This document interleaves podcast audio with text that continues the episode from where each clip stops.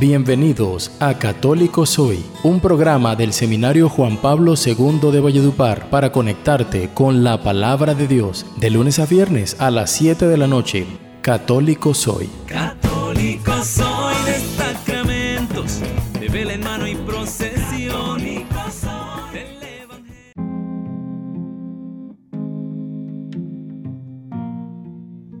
¿Sabías que el anillo que se coloca en el dedo anular de la esposa o del marido de la mano izquierda no es casualidad? Desde la antigüedad se creía que de este modo partía una vena que llegaba directamente al corazón. Y digo esto porque en esta semana vamos a trabajar el tema de lo que es el matrimonio. Y con ustedes hoy les habla David Rosado desde el Seminario Juan Pablo II, transmitiendo a ustedes por las diferentes radios comunitarias de la diócesis como Ecos de la Buena Noticia 95.7 FM, Esplendor de la Verdad 88.7 FM. También por la aplicación y radio virtual Alegría y Gozo. Igualmente nos pueden escuchar en el podcast de la aplicación Anchor.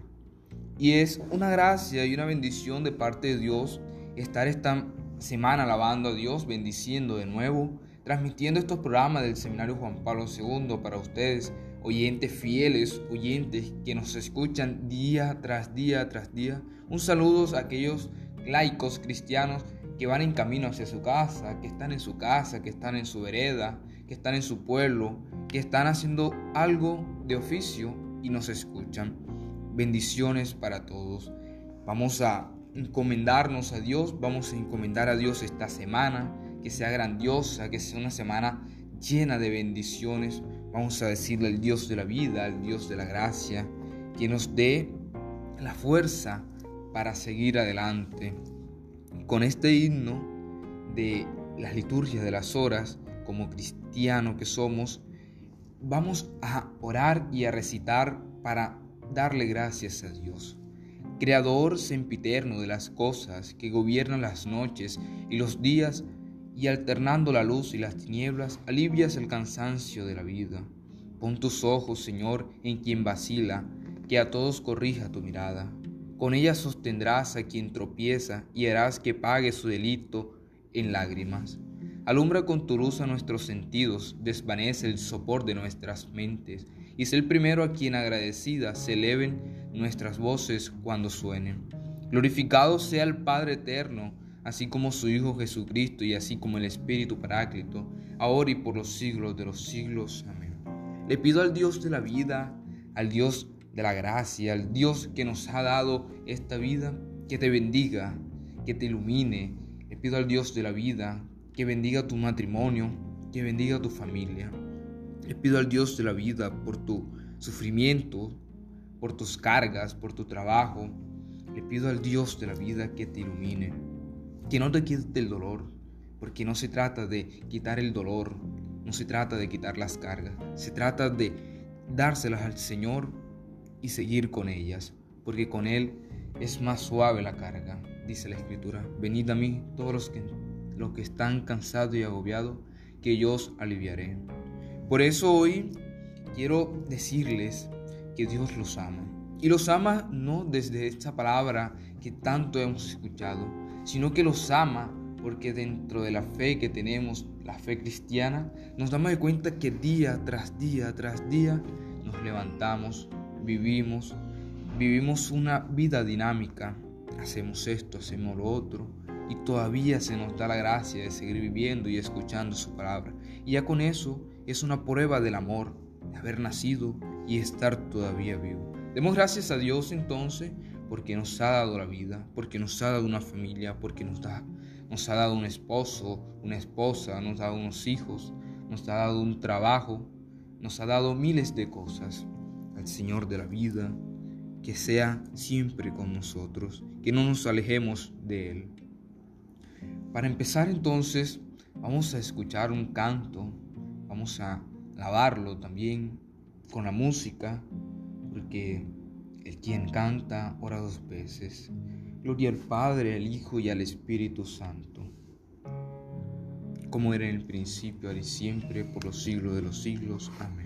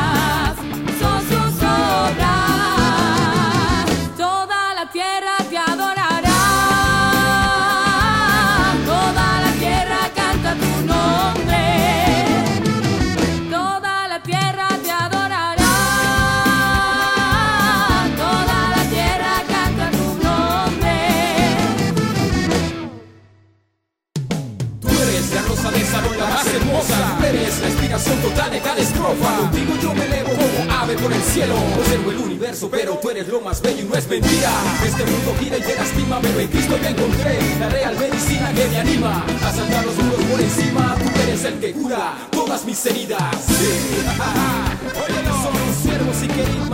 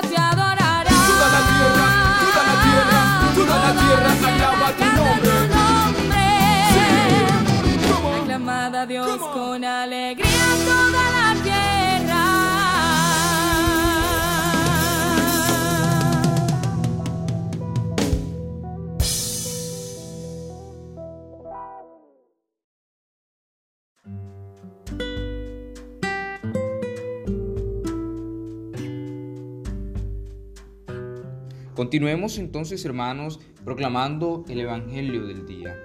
Lectura del Santo Evangelio según San Lucas. En aquel tiempo la gente se apiñaba alrededor de Jesús y él se puso a decirle, Esta generación es una generación perversa, pide un signo, pero no se le dará más signo que el signo de Jonás, pues como Jonás fue un signo para los habitantes de Nínive, lo mismo será el Hijo del Hombre para esta generación. La reina del sur se levantará en el juicio contra los hombres de esta generación y hará que los condenen porque ella vino desde los confines de la tierra para escuchar la sabiduría de Salomón, y aquí hay uno que es más que Salomón. Los hombres de Nínive se alzarán en el juicio contra esta generación y harán que los condenen, porque ellos se convirtieron con la proclamación de Jonás, y aquí hay uno que es más que Jonás. Palabra del Señor. Gloria a ti, Señor Jesús.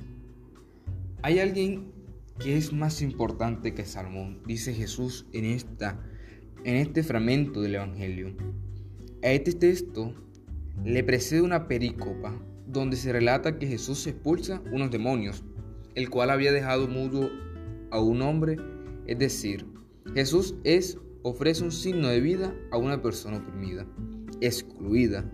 Sin embargo, algunos dudan, otros piden un signo diferente y algunos se sorprenden. Es la reacción de cada uno de los que está ahí y ve un signo de Jesús. Sin embargo, para todos ellos es difícil abrirse a la acción, presencia de Jesús. Le supone un cambio, una apertura. En este contexto, donde el texto de hoy se desarrolla, Jesús está rodeado de una multitud Parece que está buscando algo, un mensaje de vida o, una, o alguna respuesta o esperando alguna oferta. Jesús se dirige a ellos como una generación malvada, generación que no acepta su presencia, su palabra y gestos no son acogidos. Ante la obstinación y el rechazo de esta generación, Jesús reacciona con firmeza, afirmando que las palabras de Jonás, las cuales invitaban a la conversión, fueron acogidas como signo de la presencia de Dios, de su compasión y su amor por el pueblo. Así Él está llamado a ser presencia de Dios. Jesús está presente en nuestro mundo. Yo estoy con ustedes todos los días. No obstante, su presencia para engendrar vida necesita ser recibida, acogida. Jesús nos deja libre para abrirnos o cerrarnos ante Él, acoger la vida o rechazarla. Hoy lunes 11 ¿Qué signos de la presencia de Dios descubro a mi alrededor? ¿Cómo lo acojo? ¿A qué me invita? Y es evidentemente, hermanos, que cuando vemos un signo sobrenatural, extremadamente extraordinario, es instintivamente decir, mm, pero, pero eso, eso toca mirarlo con lupa, toca decir, pero, pero no es muy creíble. Y es normal que nos pase porque somos humanos. Y desde nuestra concepción humana, ver algo extraordinario así como un milagro cuesta creerlo. Pero ¿cómo es que ese hombre que estaba ciego de nacimiento ha recobrado la vista? Pero ¿cómo es que ese hombre que no podía mover la mano ha, ha vuelto a mover la mano? Pero ¿cómo es que ese hombre que murió volvió a vivir? Es algo que humanamente nos cuesta creer y podemos caer en el error y a veces caemos en la incredulidad de eso, de racionalizar el poder que Dios tiene sobre nosotros. Dios es omnipotente, Dios es un ser supremo y para Él no es nada imposible. Vemos actos como puede hacer que una estéril dé luz, puede hacer que un hombre anciano tenga hijos y una generación multiplicadora, puede sacar de la nada grandes cosas, pero estas cosas solamente las podemos ver y contemplar y acoger en nuestro corazón cuando tenemos ojos de cristianos. Y ojo de cristiano es decir, ojos de fe. No creer desde la razón, porque la lógica humana nunca nos va a dar datos para la fe. La lógica humana nos va a dar lógica humana. Vamos a creer racionalmente, esto pasa porque tiene que pasar, un árbol se siembra la semilla, crece, da fruto, racionalmente eso es normal. Pero desde la fe, lo que no es normal se vuelve normal. Entonces hoy el Evangelio nos está invitando a convertirnos. ¿A convertirnos en qué?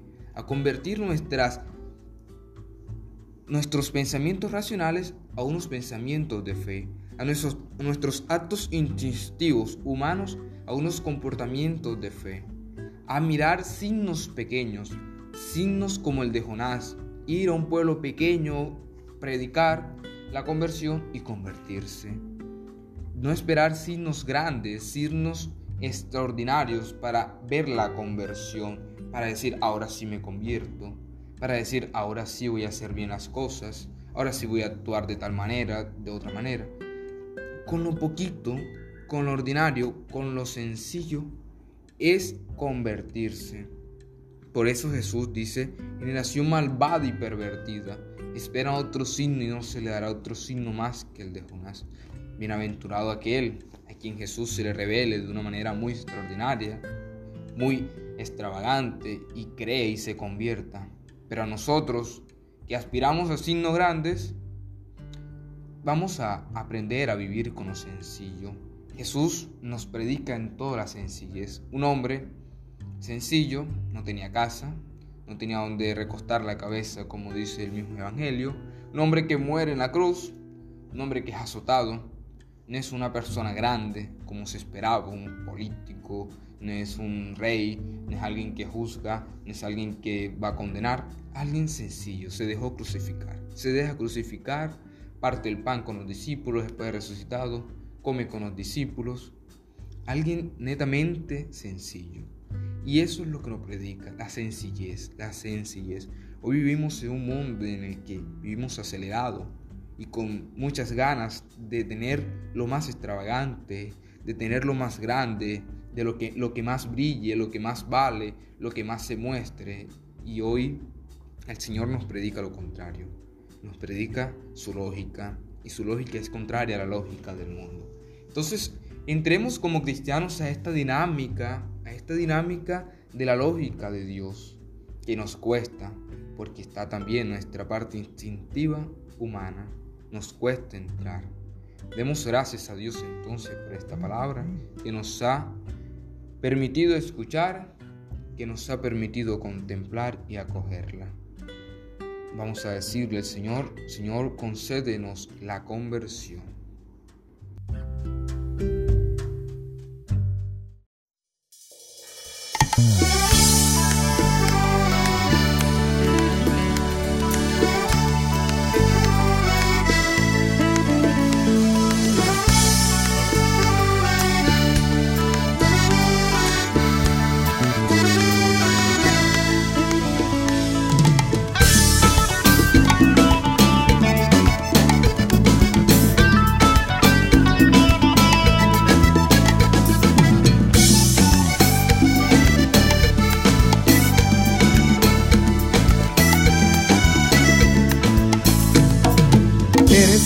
El aire que respiro. Eres como el agua de beber. Eres tú mi sol, eres mi abrigo. Eres la luz de mi camino. Eres mi nuevo amanecer. Eres suave brisa en el desierto. Refrescas mi vida con tu amor. Eres tú mi pan, eres mi aliento tu amor es mi alimento, la fuerza de mi corazón. Y es que tu amor en mí es como un manantial y mi vida secará si no estás tú en mí. Y es que tu amor en mí es como un manantial y mi vida secará si no estás tú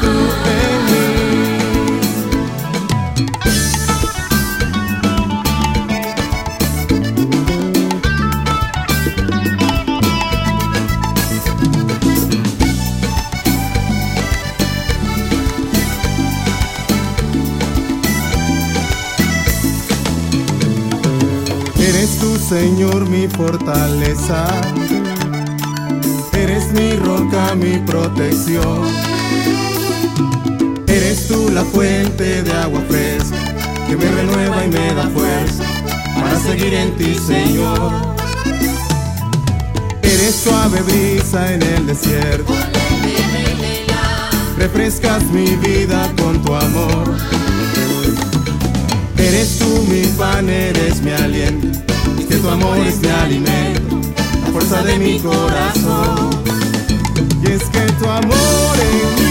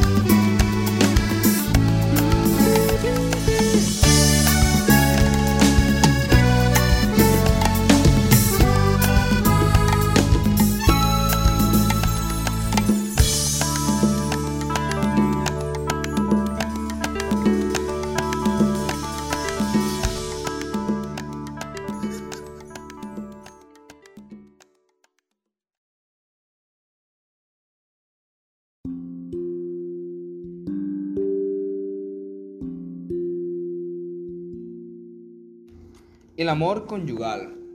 Vamos a entrar en este tema del amor conyugal tan interesante, tan preocupante, tan curioso y tan descuidado en últimas instancias de nuestra época moderna, de este modernismo, de este postmodernismo de esta época. Antes y era muy tradicional casarse.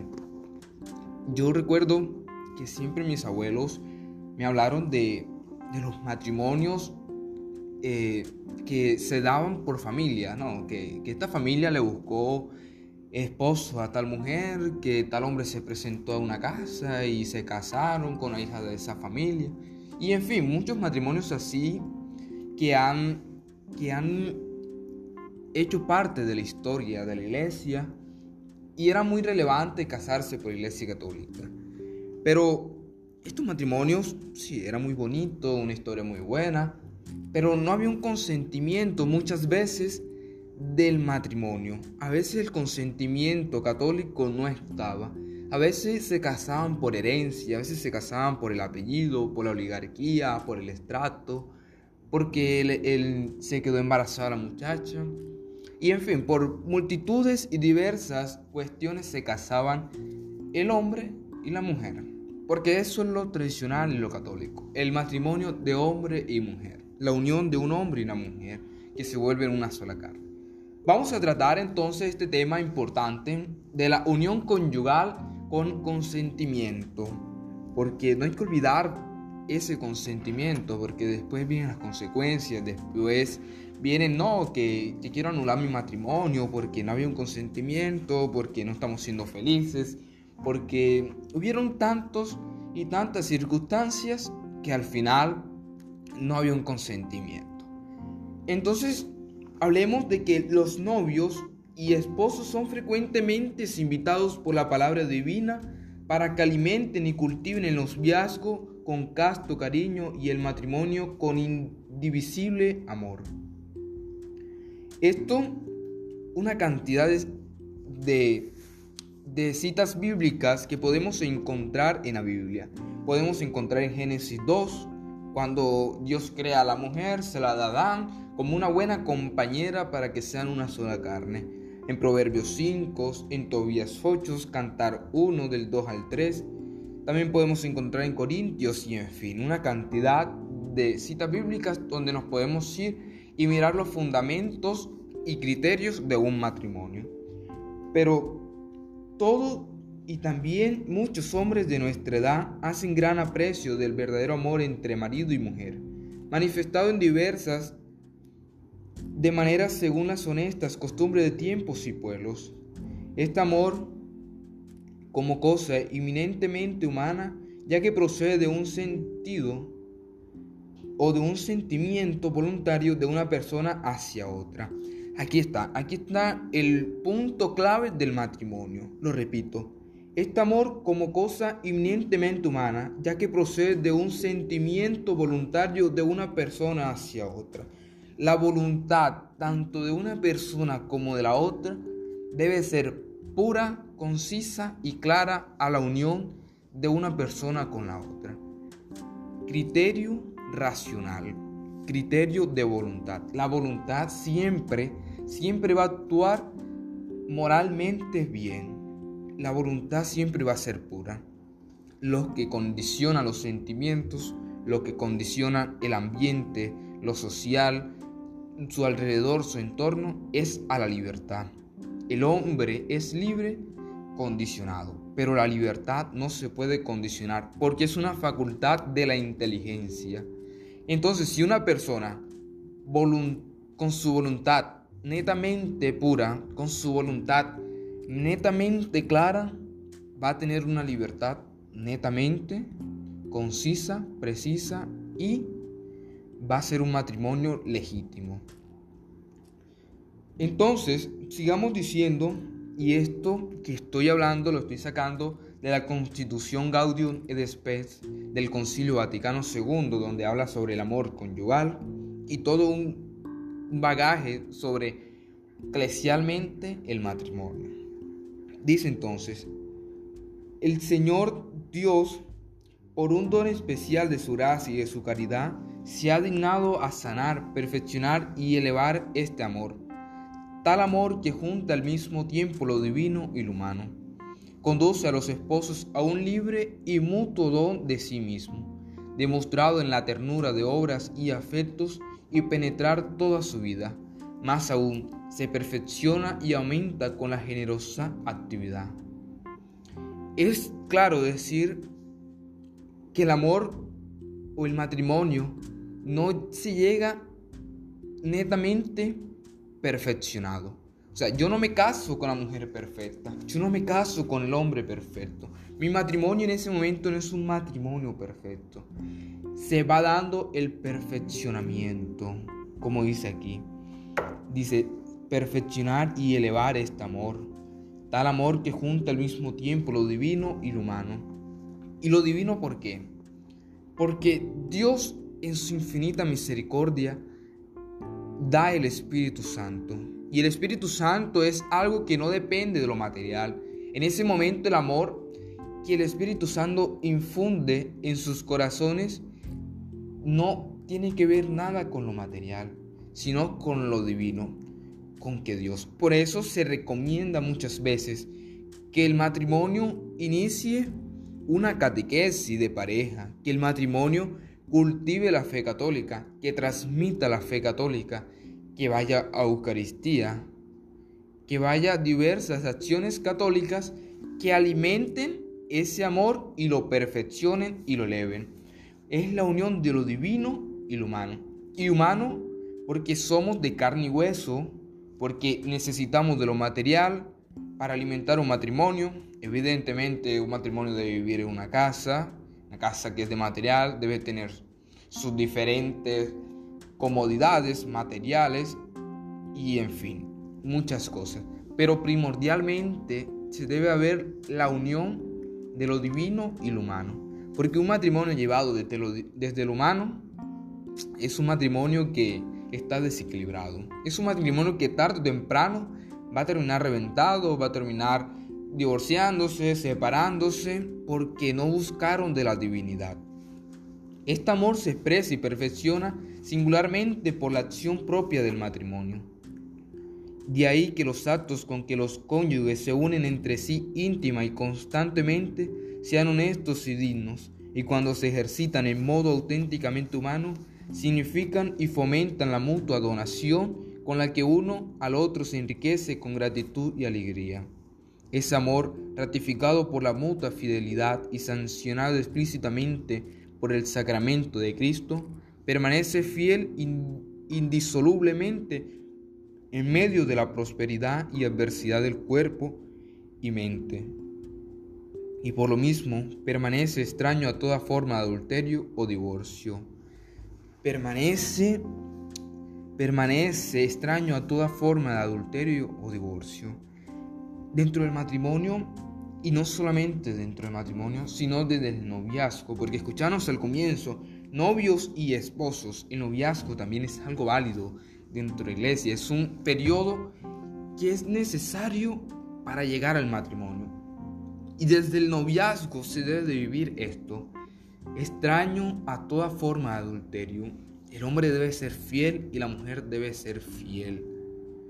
Y estar extraño al divorcio no divorciarse, o sea, es algo que, que es difícil, sí, el matrimonio es difícil y lo vemos desde la realidad diaria, desde los compañeros que se han casado, desde los que se han separado y dicen, pero ¿por qué se separaron? No, las, cosas comenzaron a tornarse difíciles y tocó separarnos. Obviamente es difícil, toda la vida es difícil, nadie dijo que iba a ser fácil, pero es ahí donde, donde se debe perseverar es ahí donde el consentimiento del uno dijo, yo estoy con esa persona, en las buenas, en las malas, en la pobreza, en la riqueza, en la enfermedad, en la salud. Hacen un juramento y dicen, bueno, entonces, viviendo de tal modo que no haya adulterio, para eso se recomienda el matrimonio. La unidad del matrimonio aparece ampliamente confirmada por el Señor en una igual dignidad personal de la mujer y del hombre que se ha de reconocer en un mutuo y total amor. Pero para el constante cumplimiento de esta vocación cristiana se requiere una virtud insigne. Por eso los cónyuges preparados por la gracia a una vida santa habrán de cultivar y obtener con su oración la firmeza en el amor, la grandeza del alma y el espíritu de sacrificio. Y por último termino diciendo esto. Se ha de instruir de una manera oportuna y a tiempo a los jóvenes y precisamente en el seno de la misma familia sobre la dignidad, valor y ejercicio del amor conyugal, para que formados en la guarda de la castidad, cuando lleguen a edad conveniente puedan pasar por un honrado noviazgo al matrimonio. Se nos pide que el mismo núcleo familiar que se conforme desde el seno de esta familia deba de ser cultivada y educada en la fe católica. Y educada desde la misma cosmovisión o desde los mismos criterios que se nos ha dado en iglesia. Educada desde una parte católica. Es tanto así que en iglesias hay algo que se llama los matrimonios mixtos. Esto de matrimonio mixto es la unión de un hombre o de una mujer que sean de una religión distinta a la católica, que profesen otro credo, que hagan parte de otra secta, en fin, pero que uno de los dos sea católico y que con el consentimiento del ordinario, o sea, del obispo, se puedan casar por la iglesia católica y estar y permanecer en la iglesia católica, aunque la otra persona siga profesando su fe se puede dar el matrimonio mixto, casarse solamente por la Iglesia Católica.